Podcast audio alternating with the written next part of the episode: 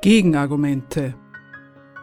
Interessiert an Erklärungen, die allemal auf den Beweis hinauslaufen, dass die wirklichen Verhältnisse ein wenig anders sind, als die amtierenden Fachleute für Wirtschaft, Politik und Moral- und Weltanschauung sie sich und ihrem Publikum zurechtlegen?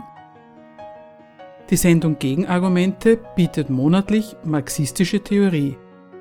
Zeitgemäß ist das nicht. Aber was heißt das schon?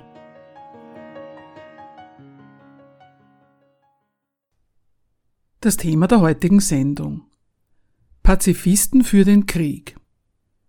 Über die Wandlung von ehemaligen friedensbewegten Wehrdienstverweigerern zu Befürwortern von Waffenlieferungen und Militärdienst.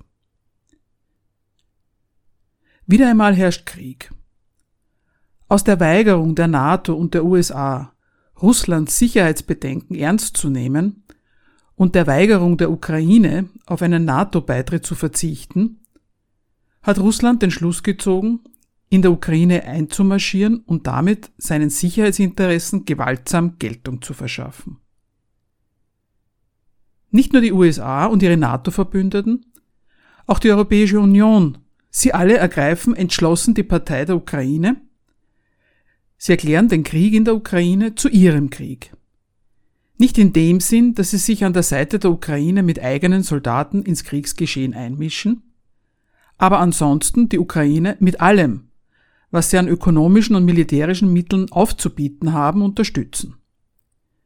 Finanzhilfen für die Ukraine, einem Wirtschaftskrieg gegen Russland und militärische Unterstützung ohne Ende. Die militärische Hilfe umfasst Ausbildungsleistungen für die ukrainische Armee, Geheimdienstoperationen, aber vor allem Waffenlieferungen bis zu einem Ausmaß, das, wie sie selbst immer wieder beteuern, gerade noch nicht als direkte Kriegsbeteiligung gewertet werden kann. Auch das neutrale Österreich stellt sich hinter die von der EU ausgerufene Zeitenwende, reiht sich mit Ausnahme von eigenen Waffenlieferungen voll und ganz in die europäische Front gegen Russland ein. Parallel dazu findet eine geistige Mobilmachung statt, die angeheizt durch eine mediale Kriegshetze und Kriegspropaganda hierzulande die Zustimmung zu unserem Krieg gegen Russland befeuern soll. Dass Friedensdemonstranten mit Aufrufen gegen die Lieferung von schweren Waffen an die Ukraine von politischen Repräsentanten des Europas des Friedens heutzutage nicht nur ins moralische Out gestellt werden, ja sie mehr oder minder als Landesverräter abgestempelt werden, wie das der stellvertretende Chef der FDP-Fraktion im Deutschen Bundestag, Alexander Graf Lambsdorff, in einem Gastbeitrag in der Zeitschrift Die Zeit vom 12. April macht, ist das eine. Dort sagt er, Zitat, wenn Ostermarschierer jetzt Abrüstung fordern und in Interviews vorschlagen, die Ukraine gewaltfrei zu unterstützen, spucken sie den Verteidigern Kiews und Kharkiv ins Gesicht. Sie traumatisieren die zu uns Geflüchteten ein zweites Mal, denn sie schützen die Mörder und Vergewaltiger von Butscha, Irpin und Mariupol. Die Ostermarschierer sind die fünfte Kolonne Wladimir Putins, politisch und militärisch. Zitat Ende. Solche Beschimpfungen entsprechen der von Europa ausgerufenen Zeitenwende. Dass zu der Pazifismus nicht passt, wird Gegnern von deutschen Waffenlieferungen auf einer Maikundgebung in Nordrhein-Westfalen vom deutschen Bundeskanzler Olaf Scholz wie folgt entgegengehalten. Zitat Ich respektiere jeden Pazifismus, ich respektiere jede Haltung. Aber es muss einem Ukrainer zynisch vorkommen, wenn gesagt wird, er soll sich gegen die putinsche Aggression ohne Waffen verteidigen. Das ist aus der Zeit gefallen. Zitat Ende. Es sind nicht nur die grünen Friedensfreunde in Amt und Würde wie Baerbock und Habeck, die sich seit 24. Februar dieses Jahres den Krieg der Ukraine gegen die russische Föderation als unseren Krieg auf ihre Fahnen geschrieben haben und ihn unter dem Beifall ihrer grünen Regierungskollegen hierzulande mit der Versendung von Kriegsgerät aller Art verlängern. Auch die außenpolitische Sprecherin der österreichischen Grünen, Eva Ernst Cicic, begrüßt die Lieferung von schweren Waffen durch Deutschland an die Ukraine in einem Puls 24 Interview vom 10. Mai damit, dass sie gegen Unterwerfungspazifismus sei und beweist damit wahrlich ihre Schwesternschaft mit der deutschen Außenministerin Baerbock, die Ende Mai vor Kriegsmüdigkeit in westlichen Staaten warnt. Den Abschied von den Parolen Frieden schaffen ohne Waffen oder nie wieder Krieg haben außerparlamentarisch auch ehemalige Friedensbewegte, ehemalige Pazifisten massenhaft und in Höchstgeschwindigkeit hinbekommen. Es herrscht Krieg und ausgerechnet im Moment des Aufflammens eines Krieges melden sich Prominente und Journalisten zu Wort, um zu gestehen, dass sie, die sie früher Pazifisten waren, angesichts des wirklichen Stattfindens von Krieg nicht anders können, als diese ihre Einstellung zu korrigieren. Leute, die das militärische Handwerk des Tötens einmal rundweg abgelehnt hatten, schlüpfen willig in die Rolle eines Feldherrn, der über Leben und Tod entscheidet und fordern immer mehr und noch schwerere Waffen, auch rücksichtslos gegenüber möglichen Folgen. Was ist da los? Wie ehemalige Pazifisten ihren Wandel begründen und was von diesen Argumenten zu halten ist, damit wollen wir uns in der heutigen Sendung anhand von zwei Beispielen beschäftigen. Das erste Beispiel ist Andreas Frege, Künstlername Campino, seines Zeichens Frontmann der Punkband Die Toten Hosen, der der deutschen Presseagentur am 15. Mai ein Interview gegeben hat, das unter dem Titel Wegen Ukraine Campino zweifelt an Wehrdienstverweigerung in mehreren Zeitungen erschienen ist. Das zweite Beispiel ist ein im Profil vom 23. April erschienener Leitartikel von Robert Treichler mit dem Titel Der Irrtum der Pazifisten. Wegen der Ukraine. Campino zweifelt an Wehrdienstverweigerung. Bekehrten Pazifisten Raum zu geben, die Gründe ihres Sinneswandels darzustellen, das gehört in den derzeitigen Vorkriegszeiten zu den schönsten Übungen der hiesigen Öffentlichkeit. Einer, der sich offenbar nur zu gerne dafür hergibt und sich der eingeforderten Verantwortung für Europa stellt, ist Campino, seines Zeichens Frontmann der Punkband Die Toten Hosen, nach Selbstauskunft zu Zeiten seines wehrfähigen Alters Kriegsdienstverweigerer Damals in der Zeit der NATO-Nachrüstung gibt er der deutschen Presseagentur am 15. Mai heurigen Jahres ein Interview, in dem er angesichts des Ukraine-Kriegs Zweifel an der Wehrdienstverweigerung anmeldet. Das Interview wird von zahlreichen deutschen und österreichischen Zeitungen übernommen. Zitat Ich persönlich habe den Kriegsdienst 1983 verweigert. Das würde ich heute unter diesen Umständen, wenn ich jetzt meine Einberufung bekäme, wahrscheinlich nicht mehr tun. Zitat Ende.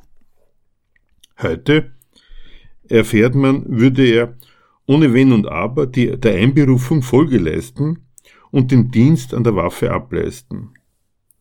Das soll und muss der Jugend zum Vorbild gereichen.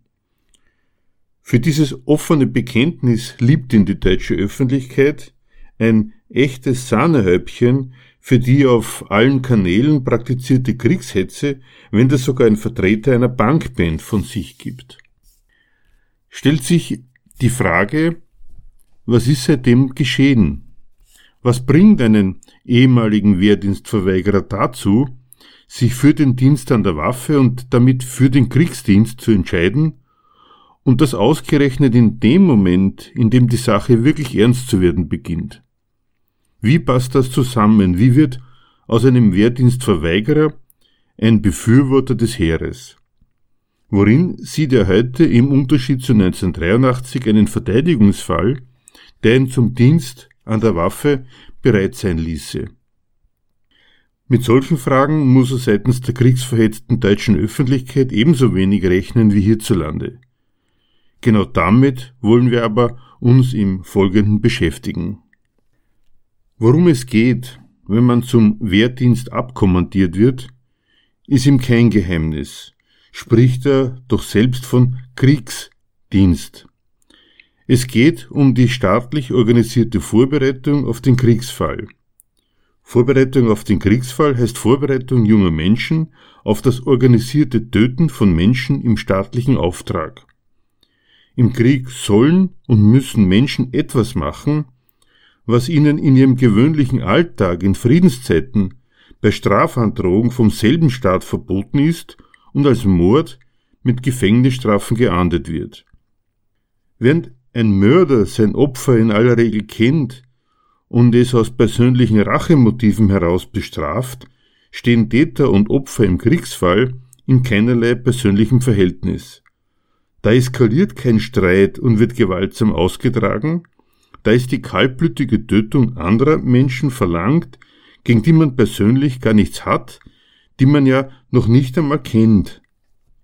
Getötet und gestorben wird im Auftrag des eigenen Staates, der einem erst mitteilen muss, wo der Feind sitzt, wüssten die dazu Aufgeforderten dies doch sonst gar nicht. Soldaten töten und sterben als Staatsbürger von Staaten, die ihre jeweiligen Völkerschaften gegeneinander in Stellung bringen, um die gegnerische Staatsgewalt zu brechen. Soldaten töten und sterben für Staaten, die um ihre Selbsterhaltung, um ihre Souveränität kämpfen, die ihnen, wenn sie es wieder mal für nötig befinden, jedes Opfer an Menschenleben, an eigenem und an Fremden wert ist. Was dabei der Inhalt dieser Souveränität ist, den Soldaten mit ihrem Leben verteidigen dürfen, definiert niemand anderer als eben der Staat, der seine Soldaten in Kämpfe schickt. Dass Staaten für diese Selbsterhaltung im wahrsten Sinn des Wortes über Leichen gehen, das lässt sich gerade am Ukraine-Krieg wieder einmal als studieren. Russland sieht durch die geplante und verfassungsmäßig verankerte Aufnahme der Ukraine in die NATO seine atomare Zweitschlagsfähigkeit und damit seine Geltung als Weltmacht, die bei allen internationalen Streitfällen gehört zu werden hat, bedroht und antwortet mit der gewaltsamen Durchsetzung seines Interesses. Die Ukraine umgekehrt besteht gegen diesbezügliche russische Forderungen darauf, keinesfalls neutraler Pufferstaat zwischen den NATO-Staaten und Russland sein zu wollen und lässt seine Soldaten für diesen Zweck zum Dienst antreten und sterben. Wehrdienstverweigerung ist nicht vorgesehen, wer sich dem Kriegsdienst durch Flucht über die Grenze zu entziehen versucht, wird nach Kriegsrecht bestraft. USA, Europa und die übrigen NATO-Staaten haben gemeinsam diesen Krieg zwischen Russland und der Ukraine zu ihrem Krieg erklärt, ohne sich selbst direkt mit eigenen Soldaten in ihn einzubringen. Sie unterstützen die Ukraine mit allem an Kriegsgerät, was es dafür braucht, Russland maximal zu schwächen, um so der Verwirklichung des eigenen Anspruchs auf ein weltweites Gewaltmonopol zumindest ein Stück weit näher zu kommen. Ausgerechnet dieses Stattfinden des Kriegs in der Ukraine, ausgerechnet das wirkliche Töten und Sterben im Staatsauftrag, lassen Campino nicht über die staatlichen Zwecke stutzig werden, die doch ganz offensichtlich den Menschen dieser Staaten nicht gut bekommen, sondern lassen ihn im Zweifel aufsteigen hinsichtlich seiner damaligen Wehrdienstverweigerung. Eines ist offensichtlich. Wenn er sich heute zur Notwendigkeit des Kriegsdienstes bekennt, dann kann es unmöglich einfach dieser Kriegsdienst als solcher gewesen sein, der ihn damals veranlasste, ihn zu verweigern. Dann muss es an dem Wofür gelegen haben, für das der Dienst zu erbringen war. Was aber hat sich an dem Wofür heute geändert? Dass es ihm geraten scheinen ließe, nun doch zum Dienst an der Waffe anzutreten. Lassen wir ihn selbst zu Wort kommen. Zitat. Gerade lernen wir doch eindrücklich, warum eine Identität als Europäer so wichtig ist und warum wir eine Wertegemeinschaft sein müssen. Das hat dann leider auch etwas mit Aufrüstung zu tun. Wir können es uns nicht leisten, völlig wehrlos gegenüber Despoten zu sein, wie Putin einer ist, der alte Machtfantasien auslebt. So einen Mann kann man nur stoppen, wenn er auch Respekt vor der Gegenseite hat. Zitat Ende. Nicht geändert hat sich das, was Krieg ist, staatlich organisiertes Töten und Sterben. Das kann also schon seinerzeit nicht der Grund seiner damaligen Wehrdienstverweigerung gewesen sein. Geändert hat sich etwas anderes. Damals, 1983, ging es um Krieg und Frieden zwischen den beiden Supermächten. Da konnte seinerzeit die Regierung unter Kanzler Kohl noch so oft beteuern, dass die Verteidigung des Westens gegen den Kommunismus im besten deutschen Interesse sei. Trotz alledem konnte die damalige Friedensbewegung der geplanten Nachrüstung mit Mittelstreckenraketen keine positive Perspektive für Deutschland abgewinnen, sondern entdeckte nur die Herrichtung Deutschlands zum Schlachtfeld, eine Auseinandersetzung, in der es in ihren Augen für Deutschland nichts zu gewinnen, aber alles zu verlieren gab. Mit Kriegsdienstverweigerung lag Campino damals also voll im Trend. In einer Hinsicht hat sich die Lage heute grundsätzlich geändert. Und diese Änderung spricht er in seinem Interview an. Heute gibt es im Unterschied zu damals ein in Sachen Weltordnung zu beachtendes politisches Subjekt namens Europa, in das Deutschland eingedenk der schlechten historischen Erfahrungen, ob zwar Führungsnation, glücklicherweise eingebunden ist. Ein Europa, das seit 1983 von einem wirtschaftlichen zu einem mittlerweile auch politischen und militärischen Global Player erstarkt ist. Ein Subjekt mit einer eigenständigen Identität, das sich als Wertegemeinschaft versteht. Darauf legt er ganz entschieden Wert, gilt ihm doch damit als garantiert, dass jede Einmischung Europas in der Ukraine im Namen dieser Werte dem Guten dient. Geht man von dieser Überzeugung aus, dann wird aus Gleichem diametral entgegengesetztes. Dann dient die Einordnung der Ukraine in die europäische Familie nicht der Ausweitung der eigenen Einflusssphäre gegen Russland, sondern der Verteidigung von Demokratie und Freiheit. Umgekehrt zerstört Russland die europäische Friedensordnung, wenn es sich der Einordnung der Ukraine in die NATO widersetzt. Dort regiert ein Despot, der seine Machtfantasien auslebt und einen völlig grundlosen Krieg gegen die Ukraine führt, statt einzusehen, dass eine russische Einflusssphäre sich nicht mit unserer Friedensordnung verträgt und daher nicht mehr zeitgemäß ist. Solche Despoten lassen sich nur mit Waffengewalt stoppen. Davon ist er überzeugt. Wie kann er da noch Nein zum Dienst an der Waffe sagen? Wir können es uns nicht mehr leisten, völlig wehrlos gegenüber Despoten zu sein, schreibt er. Und offenbart mit diesem großen Wir, dass er, Andreas Frege alias Campino, eins sein will mit dem Gemeinwesen, dem er qua Staatsbürgerschaft angehört, wahlweise Deutschland oder die Europäische Union. Trunken vom Gedanken der Wertegemeinschaft, in der sich jede Differenz von oben und unten, von Staatsgewalt und Staatsvolk aufhebt, will ihm gleich nicht mehr auffallen, dass dieses Wir alles andere als dieses freihändig unterstellte, einheitliche und harmonische Ganze ist. Da gibt es die einen, die die Entscheidungsgewalt innehaben, die festlegen, ob und welche Waffen an die Ukraine geliefert werden müssen, was an Sanktionen nötig und zweckmäßig ist und wie und auf wessen Kosten das Ganze zu finanzieren ist. Daneben sind da die vielen anderen, die zwar in diesen Angelegenheiten nicht gefragt werden und die auch er, ohne sie gefragt zu haben, gleichgültig daher dagegen, ob sie das wollen oder nicht, in sein großes Wir mit einschließt. Hinter dieses große Wir hat angesichts von Putin einfach alles in den Hintergrund zu treten. Was es in unserer Gesellschaft an Gegensätzen gibt, Gleichgültig ob Hartz-IV-Empfänger, prekär Beschäftigter, Mittelständler oder Unternehmer, sie alle sind wir. Jeder hat an seinem Platz, an den ihn die Gesellschaft gestellt hat, seinen Mann bzw. ihre Frau zu stehen. Dass dies nicht ohne Opfer gehen wird, ist ihm nicht nur kein Geheimnis, er hat auch volles Verständnis dafür. Zitat Zugleich sei dies eine dramatische Tragödie, denn alle diese Gelder, die wir in Zukunft für Rüstung ausgeben werden, könnten wir verdammt noch einmal für unser Sozialsystem, Kitas, Schulen, öffentliche Infrastruktur und nicht zuletzt den Kampf gegen den Klimawandel gebrauchen. Zitat Ende. In Zeiten, in denen Deutschland locker ein 100 Milliarden schweres Aufrüstungspaket beschließt, also gerade keine Grenzen beim Schuldenmachen anerkennt, wenn es um Wichtiges geht, leuchtet ihm die Milchmädchenrechnung wie ein Faktum ein, dass dann einfach nicht mehr so viel Geld für die diversen Sozialbudgets und den Kampf gegen den Klimawandel zur Verfügung stehen kann.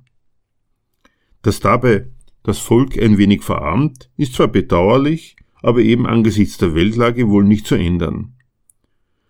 Damit ist Campino ganz auf der Linie des ehemaligen Bundespräsidenten Deutschlands, Gauck, der die Bürger Europas schon sehr frühzeitig wissen ließ, Zitat, wir können auch einmal frieren für die Freiheit, Zitat Ende. Dabei hätte man aus den von einem Tag auf den anderen locker gemachten Milliardenbeträgen doch auch einen ganz anderen Schluss ziehen können. Dass nämlich die doch nicht erst jetzt sehr begrenzten Haushaltsmittel für Soziales gar nicht Folge eines Geldmangels sind, sondern sich systemkonformen anderen Prioritäten verdanken. Nicht so Campino. Zitat. Der Sänger gab zu, wegen der Weltlage ratlos zu sein, betonte aber auch, wir alle dürfen uns Verunsicherung erlauben. Selbst die gescheitersten Leute können uns derzeit kein Rezept geben, wie es weitergeht. Zitat Ende. Campino mimt den angesichts des von ihm eigens konstruierten Dilemmas Ratlosen. Auch die gescheitersten Leute wissen keine Lösung für das Unlösbare. Die Zeiten eines Jesu und seiner wundersamen Brotvermehrung sind leider längst vorbei. Was soll die Politik da schon anderes machen, als zu entscheiden? Für sich selbst entdeckt der Musikus in, der, in dieser trostlosen Lage aber dennoch eine lohnende Aufgabe. Zitat Ende. Sein Auftrag als Musiker sei klar. Trotz der gesellschaftlich angespannten Lage ist es aber wichtig, dass wir Menschen uns selbst auch eine mentale Gesundheit erhalten, Glücksmomente finden, sagte Campino, dessen Bankrock-Gruppe, eine der erfolgreichsten in Deutschland, ihr 40-jähriges Bestehen ab Ende Mai mit neuer Platte und Tournee feiert. Und ich hoffe, dass wir als Band einen Beitrag dazu liefern können, mit unserer Musik solche Momente zu schaffen. Zitat Ende. Er wird mit seinen Konzerten dem Publikum ordentlich einheizen und damit für die rechte Stimmung an der Heimatfront sorgen. Nun zum zweiten Beitrag. Vom Saulus zum Paulus könnte man einen Kommentar von Robert Reichler mit dem Titel Der Irrtum der Pazifisten im Magazin Profil von Ende April dieses Jahres überschreiben. Der Autor, der sich selbst als bekehrten Pazifisten bezeichnet, stellt vier Aussagen an den Beginn seines Artikels, an denen der Leser seine Einstellung zur Frage der militärischen Unterstützung der Ukraine selbst testen könne. Welcher der folgenden Aussagen stimmen Sie zu, möchte er beantwortet wissen, um anschließend die für fällig geachteten Antworten gleich selber zu geben. Die vier Aussagen lauten Der Westen darf diesen Krieg nicht weiter eskalieren, sonst steigt die Opferzahl. Im Krieg verlieren alle, es kann keinen wirklichen Sieger geben. Die Verherrlichung von sogenannten Helden ist nichts anderes als eine Form von Kriegsbegeisterung. Und Aufrüstung führt letztlich nur zu weiteren Kriegen. Worum es dem Kommentator geht, stellt er gleich einleitend fest. Zitat. All das sind Einwände, die derzeit gegen die Sinnhaftigkeit der militärischen Verteidigung der Ukraine vorgebracht werden. Aber was ist von pazifistischen Idealen zu halten, wenn die russische Armee über die Ukraine herfällt? Eine persönliche Offenlegung. Ich war als junger Mann Pazifist, habe Zivildienst geleistet und fühle mich insofern als Teil der Friedensbewegung. Zitat Ende. Gedacht ist das Ganze als Zurückweisung all jener, die mit dem Hinweis auf die Gefahr eines atomar geführten Dritten Weltkrieges vor einer Eskalation warnen. Was von Einwänden gegen die militärische Verteidigung der Ukraine, gegen die massive militärische US- und EU-Unterstützung der Ukraine in ihrem Krieg gegen Russland zu halten ist, ist für ihn, Pazifist in jungen Jahren, Teil der Friedensbewegung, keine offene Frage. Wenn es um die Verteidigung der Ukraine gegen Russland geht, dürfen die Opfer, die Zerstörung von Land und Leuten kein Grund sein, von der kriegerischen Gegenwehr gegen Russland abzulassen. Wenn die russische Armee über die Ukraine herfällt, sieht der einstige Pazifist das Ablaufdatum für pazifistische Ideale eingetreten. Es ist ein offenes Geheimnis, wozu er uns von seinem Sinneswandel erzählt. Genau das soll seinen folgenden Ausführungen gegen die von ihm eingangs zitierten Aussagen ganz besondere Glaubwürdigkeit verleihen. Sie werden diese Glaubwürdigkeit wohl notwendig haben. Der Westen darf diesen Krieg nicht weiter eskalieren, sonst steckt die Opferzahl, lautet die erste dieser vier Aussagen. Seine Antwort, Zitat, Nein, eskalieren klingt natürlich gar nicht gut. Die Frage ist, ob es Sinn macht, dies einem angegriffenen Staat und dessen Unterstützern vorzuwerfen. Kann man Selbstverteidigung eskalieren? Soll man der Ukraine zwar ein bisschen zu Hilfe kommen, aber nur mit solchen Waffen, die knapp schwächer sind als die der Russen. Zitat Ende. Eskalieren klingt natürlich gar nicht gut, antwortet der Schreiber jenen, die vor den Opfern einer Eskalation warnen. Opfer, die eine Eskalation bis hin zum Atomkrieg notwendig nach sich zieht. In der Ukraine und bei uns im Westen. Dass eine Eskalation die angesprochenen Gefahren in sich birgt, dass es unkalkulierbare Risiken gibt, wenn eskaliert wird, will er gar nicht leugnen. Nur, so die Frage, mit der er sich im Weiteren beschäftigt, darf das gegen die Eskalation sprechen? Die Problemstellung einmal so hingedreht ist die Antwort zwar absehbar, natürlich dürfen uns Opfer nicht vor Eskalation zurückschrecken lassen, die werden sich dann wohl leider nicht vermeiden lassen, folgen wir aber seinen Ausführungen im Detail. Verräterisch schon der Einstieg in seine Begründung. Eskalation klingt nicht gut, schreibt er. Eine kleine, kaum merkliche Abwandlung der ursprünglichen Aussage Eskalation ist nicht gut. Aber gerade auf diesen feinen Unterschied kommt es ihm an. Damit ist auch schon die Richtung für die weitere Argumentation vorgezeichnet.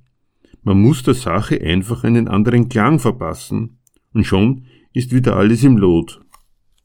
Wie geht das? Kann man Selbstverteidigung eskalieren, setzt der Autor fort. Als ersten Schritt streiche man den Westen, den die Kritiker der Eskalation im Auge haben, und ersetze ihn durch ein unpersönliches Mann. Nun lautet die Frage nicht mehr, ist es nicht eine gefährliche Eskalation, wenn der Westen Waffen aller Art liefert, in der ausdrücklich erklärten Absicht, die Ukraine in die Lage zu versetzen, Russland am Schlachtfeld zu besiegen, sondern man ist aufgefordert, sich die Frage zu stellen, ob man Selbstverteidigung eskalieren kann. Da darf ein jeder an sich denken, um zu der nach Ansicht des Autors einzig vorstellbaren Antwort zu gelangen, nein natürlich nicht, geht es doch um Selbstverteidigung. Wer wollte dann der Ukraine dieselbe Antwort verwehren? Eine weitere kleine Verschiebung stellt sich doch im Fall der Ukraine die Frage, was denn genau dieses Selbst im Fall der Ukraine bedeuten mag. Welches Selbst wird denn da in der Ukraine kriegerisch verteidigt? Denken soll man dabei an die Menschen, die Ukrainer und die Ukrainerinnen. Werden nicht die verteidigt? Und was kann man dagegen schon haben? Nur ist das ganz und gar nicht die Wahrheit. Es verteidigen sich in diesem Krieg nicht die Ukrainer. Die sind doch überhaupt nicht das politische Subjekt, das über den Einsatz von Land und Leuten im Kriegsfall befindet. Mit dem Selbst, das sich da verteidigt, ist gerade nicht an die Menschen gedacht, an die Ukrainer und Ukrainerinnen, sondern an die Ukraine. Und das ist ganz und gar nicht dasselbe. Verteidigt wird die Souveränität der Ukraine. Was ist das? Souveränität. Es ist das Gewaltenmonopol eines Staates nach innen und außen, also der Anspruch einer Herrschaft einer Staatsgewalt, Land und Leute ohne größeren inneren und möglichst auch ohne größeren äußeren Widerstand für seine nationalen Interessen einsetzen zu können. Welche Interessen dies im Fall der Ukraine sind, darüber haben Zelensky und seine Regierung nie einen Zweifel gelassen. Sie definieren den Inhalt dieser Souveränität als das Recht der Ukraine gegen den erklärten Willen Russlands, das sich vor allem durch einen NATO-Beitritt in seiner Sicherheit bedroht sieht, der EU und der NATO beizutreten. Sein Land wolle nicht der Buffer zwischen Russland und dem Westen sein, sagte Zelensky auf der Münchner Sicherheitskonferenz knapp vor dem russischen Einmarsch in die Ukraine im Februar des heurigen Jahres. Neutralität und Verzicht auf NATO-Mitgliedschaft kommt für Zelensky nicht in Frage, koste es, was es wolle. Das ist durchaus im wörtlichen Sinne zu verstehen. Russland seinerseits besteht umgekehrt gerade darauf, dass die Ukraine nicht auch noch offiziell und vertraglich fixiert zu einer NATO-Bastion und damit zu einem Aufmarschgebiet gegen Russland gemacht wird, was sie faktisch zumindest teilweise schon längst ist. Für die Verteidigung dieses vom ukrainischen Staat geltend gemachten souveränen Rechts dürfen die Menschen der Ukraine als Werkzeug und Manövriermasse mit ihrem Leib und Leben gerade stehen. Mit einer Verteidigung der ukrainischen Menschen hat dieser Kampf also rein gar nichts zu tun. Die werden im Gegenteil in diesem Kampf geopfert. Wenn jetzt jemand einwendet, aber die Ukrainer wollen doch die Ukraine verteidigen, dann kann man doch sagen, mag sein oder auch nicht. Kann schon sein, dass einige verrückt und aufgehetzt genug sind und dem Ruf der Ukraine zu den Waffen aus freien Stücken folgen. Aber selbst wenn, ändert das nichts daran, dass es nicht um den Schutz und die Rettung der Menschen vor Ort geht. Der ukrainische Staat jedenfalls macht sich vom freiwilligen Wehrwillen seines Volkes nicht abhängig und verbietet allen Männern im wehrfähigen Alter die Ausreise, überlässt es also mitnichten jedem Einzelnen, ob er sich dem Kampf anschließen möchte oder nicht. Soll man der Ukraine zwar ein bisschen zu Hilfe kommen, aber nur mit solchen Waffen, die knapp schwächer sind als die der Russen? fragte er als nächstes. Nachdem der Subjektwechsel von den westlichen Mächten, die nach Wunsch des Schreiberlings Waffen an die Ukraine liefern sollen, zur Ukraine, die sich doch nur selbst verteidigt, seine Schuldigkeit getan hat, darf und soll man sich nun doch wieder daran erinnern, wer in Sachen Hilfe gefordert ist. Gedacht ist natürlich an die Führungsmächte der westlichen Welt. An die, die sich seit gefühlt schon immer auf Waffengänge mit als Feinden ihrer Weltordnung identifizierten Staaten vorbereiten und diesbezüglich auch schon einiges an Waffengängen hingelegt haben. Die mögen doch bitte die Ukraine in ihrem Kampf um Selbstbehauptung mit massiven Waffenlieferungen unterstützen damit sich das Opfer der ukrainischen Bevölkerung auch wirklich lohnt. Eskalation vorwerfen zu lassen, braucht sich da seiner Meinung nach keiner dieser Staaten etwas. Wir eskalieren doch nicht, wir helfen doch nur der Ukraine. Man erinnere sich, Selbstverteidigung kann man nicht eskalieren. Dann kann man ja wohl auch bei Hilfe zur Selbsthilfe nicht davon sprechen, geht es doch nur darum, einem angegriffenen Staat zur Hilfe zu eilen. Die Wahrheit ist auch das nicht. Kein Staat ist jemals einem anderen zu Hilfe geeilt, einzig deshalb, weil und sobald der angegriffen wird. Wann war schon jemals der Umstand, dass ein Staat angegriffen wurde, Grund für andere Staaten, ihm aus altruistischer Gefühlsaufwallung zu Hilfe zu eilen? Kein Staat hat das je getan, wenn er sich von der Selbstbehauptung eines fremden Souveräns nicht mehr versprochen hat, als eben den Erfolg eines fremden Nationalismus. Bei Hilfe zur Selbsthilfe kann es also keine Zurückhaltung in Sachen Waffenlieferungen geben.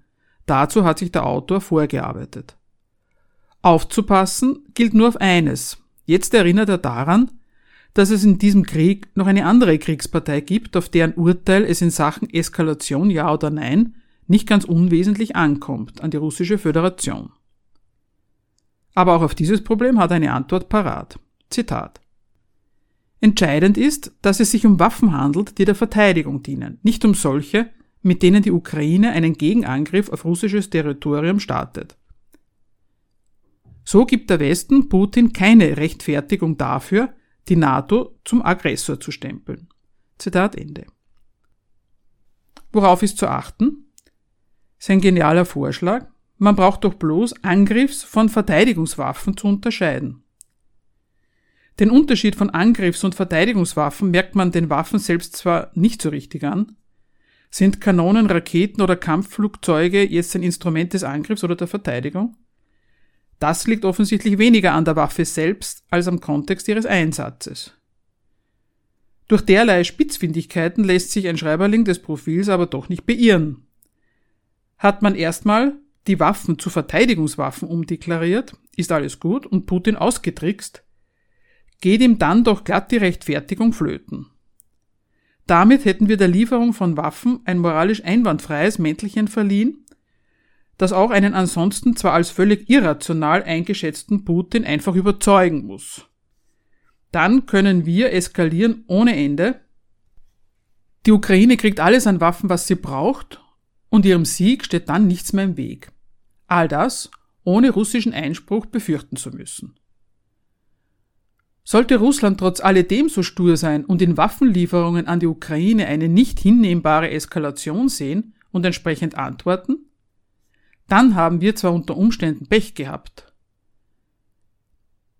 ich bin nicht sicher, mit welchen Waffen der dritte Weltkrieg ausgetragen wird, aber im vierten Weltkrieg werden sie mit Stöcken und Steinen kämpfen, hat schon Einstein die im Raum stehenden Konsequenzen beschrieben.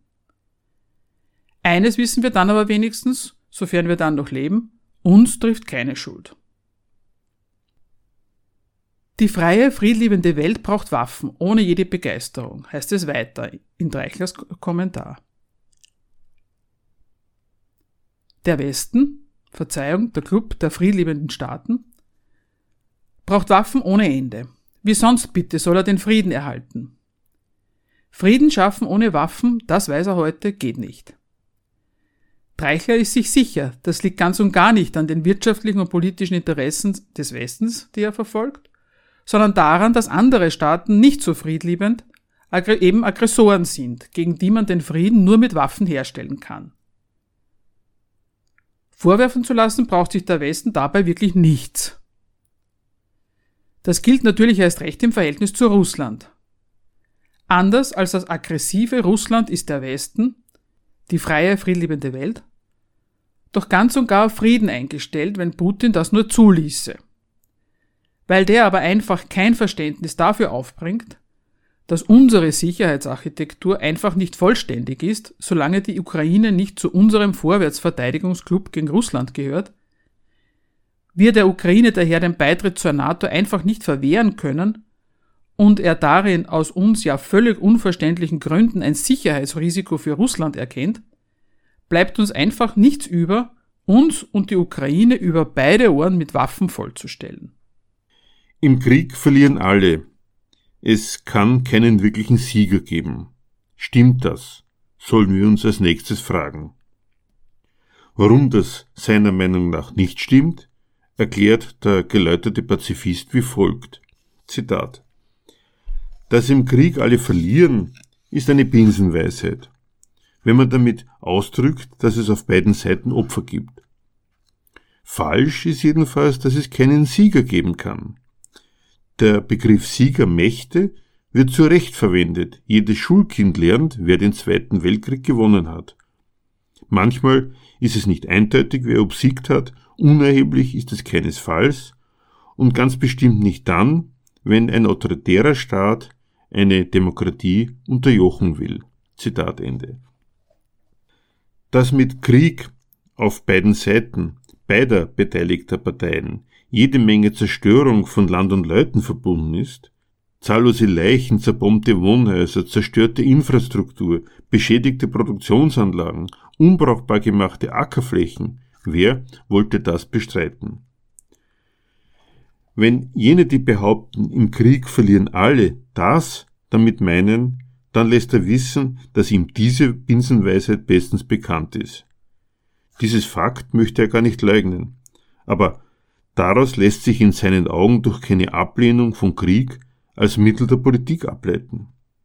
Es sei nämlich völlig unrichtig, aus dem massenhaften Anfall von Opfern darauf zu schließen, dass es auf dem Schlachtfeld keinen Sieger geben könne. Sieger könne es im Krieg sehr wohl geben. Dafür gibt es sogar den Begriff der Siegermächte, lässt er uns wissen. Wir bräuchten uns doch bloß an unseren Geschichtsunterricht zu erinnern. Eines kann man selbst noch diesem von ihm gewählten Wort Siegermächte anmerken, wer nämlich das Kriegssubjekt ist. Den Sieg trägt die Macht davon, die dem Volk unter Anwendung genau dieser überlegenen politischen Gewalt den Einsatz befiehlt. Krieg ist eine Gewaltaffäre zwischen Staaten. Es sind Staaten, die ihre jeweiligen Völkerschaften gegeneinander in Stellung bringen, um die jeweils gegnerische Staatsgewalt zu brechen. Dem ukrainischen Volk geht es dabei nicht anders wie den Völkern aller anderen Staaten auch. Es selbst ist gar nicht das politische Subjekt, das über den Einsatz von Land und Leuten im Kriegsfall befindet. Wie jedes andere Volk ist es, und ganz besonders im Krieg, nichts als die Manövriermasse für das staatliche Interesse ihrer Herrschaft, im Fall der Ukraine, der von Zelensky angeführten Regierung, und hat auf Befehl von oben mit seinem Leben und seinem bisschen Eigentum für das nationale Interesse der Ukraine einzustehen. Verteidigt wird nicht das Volk, das Leben der Ukrainer, verteidigt wird die Souveränität der Ukraine. So, als Aufklärung darüber, wie Staaten das Verhältnis zwischen sich, dem eigenen souverän definierten Existenzrecht und dem Menschenmaterial sehen und handhaben, ist die Wortwahl Siegermächte bei Treichler natürlich nicht gemeint. Man soll sich nicht daran stören, dass die Verteidigung des Staates mitnichten die Verteidigung des eigenen Lebens, Hab und Gut bedeutet. Umgekehrt will er verstanden werden. Wem angesichts der menschlichen Opfer unter Gefahr eines dritten Weltkriegs Zweifel kommen, ob es denn so etwas wie einen Sieg geben könne, dem ruft er den letzten Weltkrieg in Erinnerung. Ohne Zweifel, es gab jede Menge Tote, geschätzte 65 Millionen, allein 27 Millionen getötete Bürger der Sowjetunion. Deswegen könne man aber doch nicht leugnen, dass es Siegermächte gab. Daraus will er im Sinne seiner Beweisabsicht den Schluss gezogen wissen, so schmerzhaft immer es für den Einzelnen ganz persönlich sein mag, wenn es um den Kampf zwischen Gut und Böse geht, lohnt sich jedes Opfer, dient es doch unserem Sieg. Wenn das nicht Rechtfertigung genug ist, so auch heute im aktuellen Konflikt zwischen Russland und der Ukraine. Auch heute geht es doch wieder um einen Kampf zwischen Gut und Böse. Darum, dass ein autoritärer Staat eine Demokratie unterjochen will. Um einen Kampf Autokratie gegen Demokratie. Wer jetzt bei Demokratie an eine Herrschaftsform denkt, bei der die Politik die Willenskundgebung des Volkes umsetzt, könnte auf Schwierigkeiten stoßen tut man sich doch bei den beiden Kontrahenten schwer festzustellen, welcher der beiden für Autokratie und welcher für Demokratie steht. Alle Merkmale, an denen man den autokratischen Charakter Russlands erkennen soll, lassen sich doch zuhauf auch in der Ukraine entdecken. Zensur von regierungskritischen Medien, Verbot sämtlicher oppositioneller Sender und Parteien, Korruption, strafrechtliche Verfolgung von Regierungskritikern, Verfolgung von Bürgermeistern in der Ukraine, wenn sie mit den russischen Angreifern oder Besatz, Besatzern verhandeln und allerlei andere Rücksichtslosigkeiten und Brutalitäten auch auf Seiten der ukrainischen Kriegsherren. Zweifel, welcher der beiden Kontrahenten auf der Seite der Demokratie steht und welcher auf der der Autokratie, kommen nur dann nicht auf, wenn man beachtet, dass diese Frage keinesfalls entlang des innerstaatlichen Verhältnisses von Herrschaft und Volk zu entscheiden ist. Berufen zu entscheiden, wer demokratisch ist und wer nicht, sind einzig die westlichen Führungsmächte. Wer sollte denn wirklich besser beurteilen können als unsere Führer, wer in unsere regelbasierte Ordnung passt und wer die europäische Friedensordnung stört? wo daher Demokratie zu Hause ist und wo nicht. Die sind die tatsächlich Verantwortlichen und lassen uns wissen, es geht um unsere Ukraine, die wir auch wegen unserer gemeinsamen Werte verteidigen müssen. Wenn die Präsidentin der Europäischen Kommission van der Leyen die Zugehörigkeit der Ukraine zu uns mit den Worten die Ukrainer sind bereit, für die europäische Perspektive zu sterben, begründet, dann könnte einen das über den europäischen Traum erschauern lassen. Was hat Reichler zur dritten Aussage, die Verherrlichung von sogenannten Helden ist nichts anderes als eine Form von Kriegsbegeisterung, zu sagen? Bei einem solchen Plädoyer für die Opferbereitschaft, wie es Reichler hält, ist für ihn eines klar. Heldenverehrung schlecht machen, das geht gar nicht. Sein Plädoyer für demokratische Heldenverehrung kann sich wahrlich sehen lassen. Zitat. Verherrlichen wir den Krieg, wenn wir Leute, die ihr Land verteidigen, Helden nennen? Nein, nicht den Krieg, sondern die Tatsache, dass jemand sein Leben riskiert, um zum Beispiel eine demokratische Ukraine zu bewahren. Mit toxischer Männlichkeit hat das erstmal gar nichts zu tun. Kämpferinnen der kurdischen Volksverteidigungseinheiten IPG, die ihr Land gegen Dschihadisten verteidigen, tun auf ebenso heldenhafte Weise dasselbe und sehen dabei auch nicht wesentlich anders aus als bewaffnete ukrainische Männer. Zitat Ende. Unglücklich das Land, das Helden nötig hat, lautet ein bekanntes Zitat von Bertolt Brecht. Dreichler sieht das ganz anders. Wo es um den Sieg der Nation über eine andere geht, darauf hatte er uns schon in Punkt 2 vorbereitet, sind Opfer unvermeidlich. Das mag man bedauern, aber das ist nun einmal so. Und mehr noch. Wenn Leute zu jedem Opfer, nicht nur an Hab und Gut, auch an körperlicher Unversehrtheit bereit sind, deren Zerstörung für die Selbsterhaltung ihrer Nation, deren Verteidigung gegen einen gegnerischen Staatswillen in Kauf nehmen, dann verdient das jede Ehrerbietung als Held. Da verherrlichen wir doch nicht den Krieg, wir verherrlichen nur jene, die in ihn ziehen. Vorausgesetzt natürlich, sie tun es auf der richtigen Seite. Im Fall des Ukraine-Kriegs heißt das, die Ehrerbietung gebührt den ukrainischen Männern, die bereit sind, zu töten und getötet zu werden für das souveräne Recht ihres Staates, ein antirussischer Frontstaat mit NATO- und EU-Mitgliedschaft zu sein. Wer wollte dagegen etwas sagen? Der einzige Einwand, für den Dreichler Verständnis hätte, wäre, dass mit der Verehrung der bewaffneten ukrainischen Männer einem falschen Rollenbild gehuldigt würde. Diesbezüglich ruft er aber Entwarnung aus. Mit toxischer Männlichkeit darum, dass das starke Geschlecht wieder ganz real seinem Mann stehen soll, geht es doch nicht. Es geht ihm um die Ehrerbietung vor jedem, der sein Leben für die Nation gibt. Und wenn dies Frauen sind, dann gebührt ihnen dieselbe Ehrerbietung wie den Männern.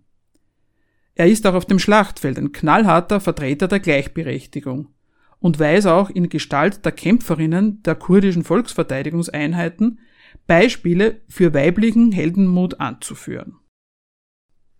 Nach diesem Lob der Heldenverehrung bleibt dem Autor noch ein letztes Argument, das er widerlegen möchte. Aufrüstung führt letztlich nur zu weiteren Kriegen. Es war dies eine Parole, mit der die Friedensbewegung einst gegen die Aufrüstung angetreten ist, eine Parole, die Dreichler heute nicht mehr gelten lassen will. Nicht, weil ihm aufgefallen wäre, dass dieser Satz das Verhältnis von Krieg und Aufrüstung ein wenig auf den Kopf stellt. Staaten führen nicht Krieg, weil sie Waffen haben, sondern es sind ihre in Friedenszeiten gegeneinander verfolgten ökonomischen und politischen Interessen, für deren Durchsetzung sie sich schon in Friedenszeiten die erforderlichen Waffen für den Fall der kriegerischen Austragung ihrer gegensätzlichen Interessen beschaffen. Nicht Aufrüstung führt zu Krieg, sondern die staatlichen Führer wissen schon in den schönsten Friedenszeiten, dass dereinst doch wieder ein Waffengang notwendig sein wird, was ständige Aufrüstung zur unerlässlichen Dauernotwendigkeit macht. Diese Aufklärung ist es nicht, die Dreichler den Vertretern der Aussage Aufrüstung führe immer nur zu weiteren Kriegen entgegenhält. Er hält einen Hinweis ganz anderer Art für geboten. Zitat. Und die Aufrüstung zu der sich Europa plötzlich genötigt zu sehen glaubt, sie widerspricht dem ehernen Grundsatz der Friedensbewegung, wonach Waffen immer neue Konflikte schaffen und verschärfen.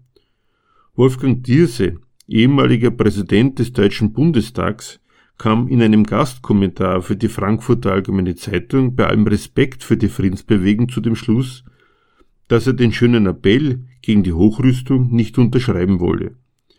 Das demokratische Europa brauche, so diese, die Fähigkeit zur Selbstverteidigung. Zitat Ende. Argumentieren, was denn nun an der von ihm zitierten Parole verkehrt ist, hält er für überflüssig. Das Machtwort der fraglosen moralischen Autorität Deutschlands Wolfgang Thierse muss reichen.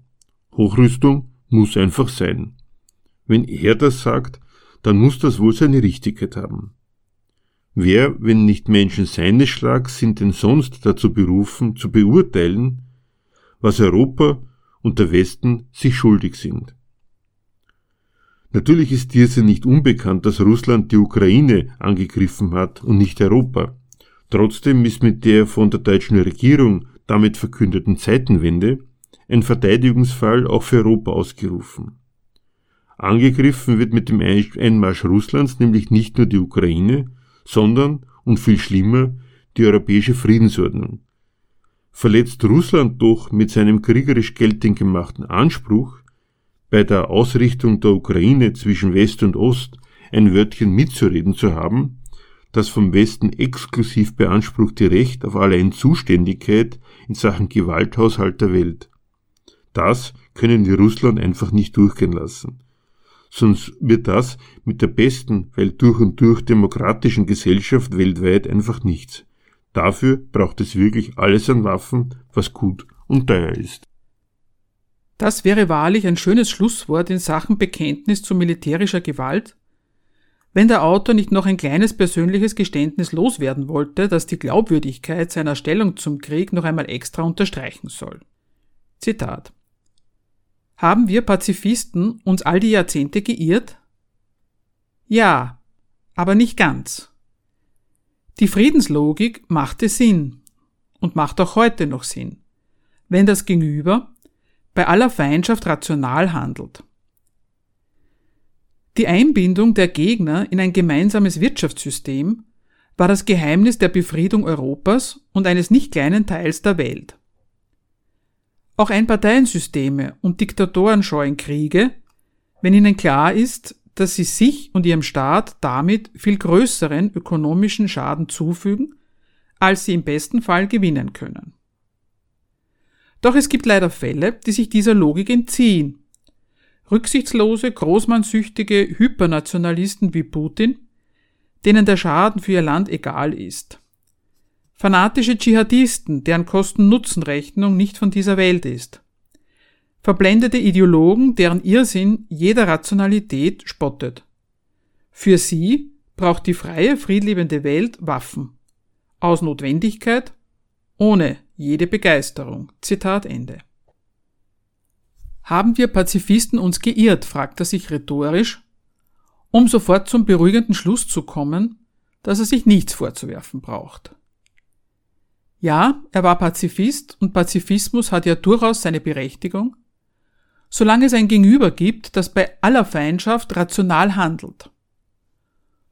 Logik will er aber hinter dem Handeln Putins keine mehr entdecken. Da kann Putin noch so oft darauf hinweisen, dass ein NATO-Beitritt der Ukraine ein inakzeptables Sicherheitsrisiko für Russland darstellt.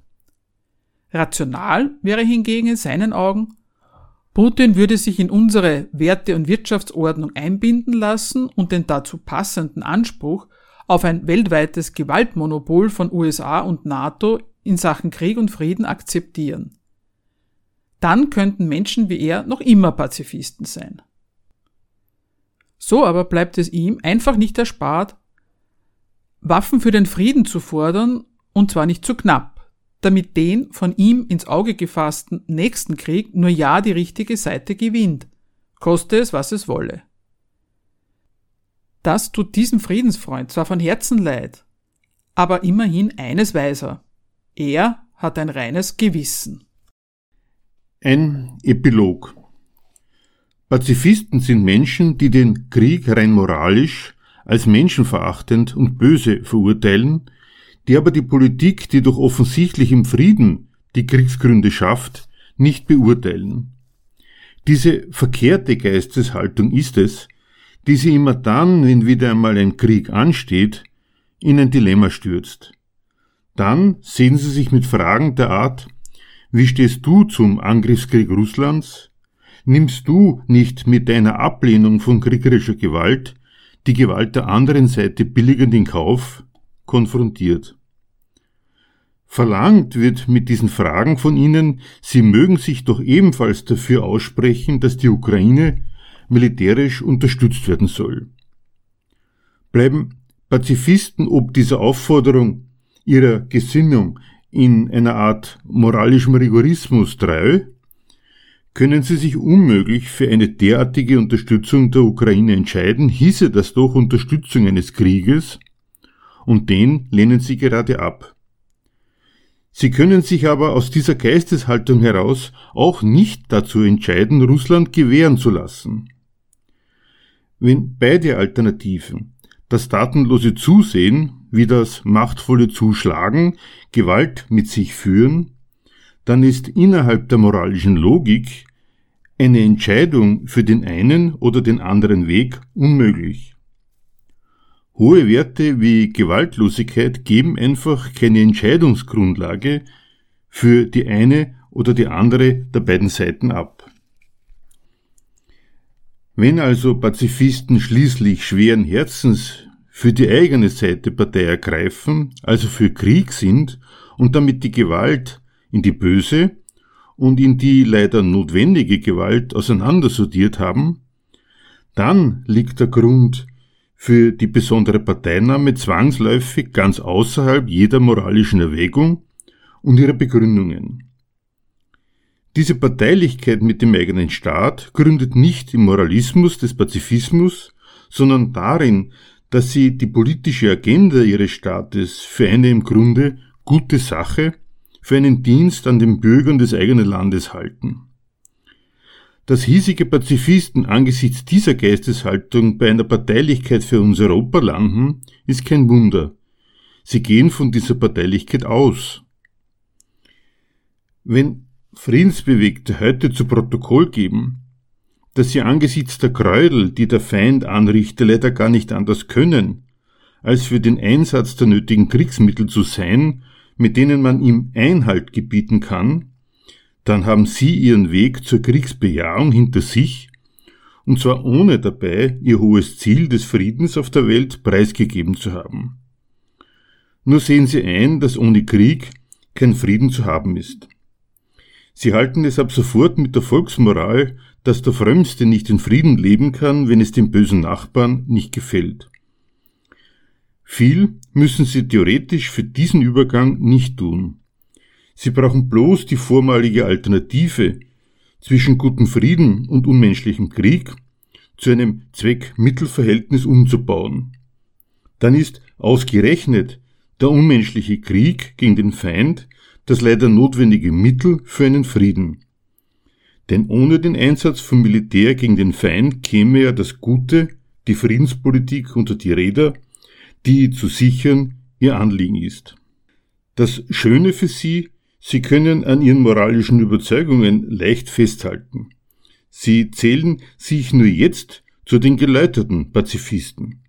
Der Nationalist im Pazifisten trennt sich dabei nur vom Rigorismus seiner Friedensmoral. Mit der nationalistischen Sortierung nach guten und bösen Staaten halten Pazifisten an ihr fest und können weiterhin mit der Botschaft hausieren gehen, dass ihr Staat im Verein mit seinen Verbündeten sich letztlich in allen politischen Entscheidungen immer nur vom Willen für das Gute, den Frieden eben, leiten lässt. Das war die Sendung Gegenargumente. Informationen zu unseren Sendungen sowie die Kontaktadresse für Diskussionsbeiträge, Kritik oder Diskussionsbedarf zu unseren Sendungen – finden Sie auf unserer Homepage www.gegenargumente.at.